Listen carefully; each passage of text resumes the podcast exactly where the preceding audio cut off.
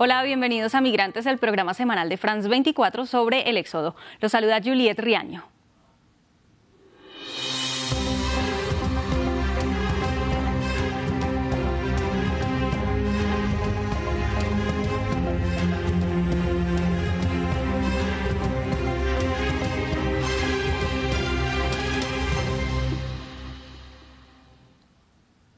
Pasados seis meses desde el inicio de la guerra de Rusia contra Ucrania, el éxodo continúa. Los desplazamientos dentro y fuera de sus fronteras siguen, aunque el flujo disminuyó y un buen número de personas retornó. Los países de Europa son los principales receptores de los refugiados y solicitantes de asilo que piden protección. Medio año después, el fin del conflicto no parece estar cerca. Revisemos a continuación algunos de los datos que deja una de las crisis humanitarias de más rápido desarrollo en el continente.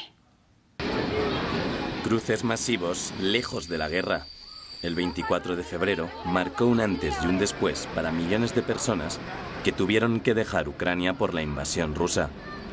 Seis meses más tarde, el éxodo interno continúa y por los pasos fronterizos se siguen reportando salidas. La Agencia de la ONU para los Refugiados estima que más de 11 millones huyeron, es decir, más del 27% de la población del país.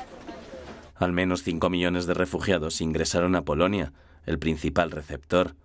Otros fueron a Rusia, Hungría, Rumania, Eslovaquia, Moldavia y Belarus. Un total de 6,6 millones buscan refugio en los países de Europa. Pero en ese flujo también se reportaron retornos.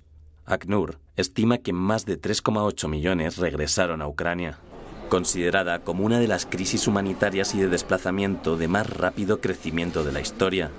La movilidad, como consecuencia de la guerra en Ucrania, opacó otras crisis.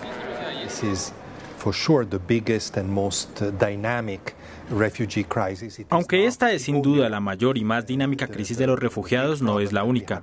El gran problema que tenemos en este momento es que tiende a marginar a todas las demás crisis en las que la gente sufre también de la misma manera porque los combates, los conflictos, la guerra, la violencia, la mala gobernanza les obliga a huir de sus hogares. Uh, Por lo que el llamado a los países es atender todos los desplazamientos forzosos en el mundo de la misma forma. If I understand the complexity of Entiendo la complejidad de los flujos de personas que llegan a Europa. Entiendo también la política que rodea todas esas situaciones. Sería muy ingenuo si no entendiera todo eso. Sin embargo, mi postura es sencilla. Si esto es posible para un número tan grande de personas y que ha demostrado ser tan eficaz, ¿por qué no utilizar algunos de esos enfoques también para otras personas que vienen a llamar a las puertas de Europa? people that are coming to knock at Europe's door. En el mundo, más de 89 millones de personas salieron de sus hogares por la fuerza en 2021 y la guerra en Ucrania aceleró esa cifra en 2022, por lo que se estima que ya son más de 100 millones los desplazados forzosos en el globo. El desplazamiento forzoso desde Ucrania deja gran parte de la carga de la acogida a los países cercanos. A Polonia huyó la mayoría y para otros sirvió como nación de tránsito. Veamos a continuación qué ha pasado con algunos de los refugiados que deja el conflicto con Rusia. Este antiguo pabellón comercial sirve ahora de refugio y se convirtió en una solución temporal para algunos de los que huyeron de Ucrania por la guerra. E, Hay muchas personas que no tenían lugar ni idea de a dónde ir y están esperando a ver cómo evoluciona la situación, así que han estado aquí durante muchas semanas. La vida continúa para ellos, por lo que los voluntarios aquí intentan mantener vivas algunas actividades cotidianas. Para muchos Polonia es el lugar donde planean establecerse. Está cerca de su natal Ucrania, pero lejos de los bombardeos. Ola se quedará por ahora. Consiguió un trabajo completamente diferente al que tenía en su país. Trata de acomodarse y aprender. Cuando comenzó la guerra, vine a Polonia y tenía que encontrar un trabajo. El único trabajo que me ofrecieron fue un puesto de trabajador de almacén con la posibilidad de capacitarme como operador de montacargas. Estoy interesada en desarrollarme en la adquisición de estos conocimientos y en tener nuevas experiencias. En otro lugar de Europa, un aeropuerto en desuso en Berlín acoge a varios refugiados ucranianos en contenedores adecuados como viviendas. La ciudad está llegando a su punto máximo de capacidad para la acogida. Por ahora, unas 400 personas se quedan aquí.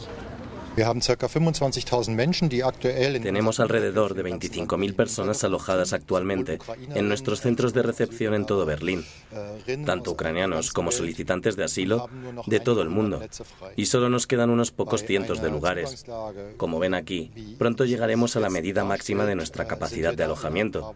Por eso es tan urgente poner remedio a este problema con todos los medios a nuestro alcance. A kilómetros de allí, en este campus universitario en Taiwán, jóvenes ucranianos estudian gracias a algunas becas, pero las recientes tensiones con China los llevan a recordar lo que vivieron hace algunos meses. Cuando llegué a Taiwán, al dormitorio, escuchaba el sonido de los aviones militares todas las mañanas. Estaba asustada porque mentalmente estaba afectada por la guerra en Ucrania. Estos jóvenes dejaron atrás a sus familias y esperan el fin de la guerra para volver a su país. En estos seis meses de guerra, los refugiados ucranianos llegaron incluso a cruzar el Océano Atlántico para alejarse de la guerra. Algunos se trasladaron hasta la frontera norte de México en busca de asilo en Estados Unidos. Hasta aquí, migrantes de France 24. Los invitamos a comentar en nuestras redes sociales con el hashtag migrantes F24. Sigan con más información en France 24 y france24.com.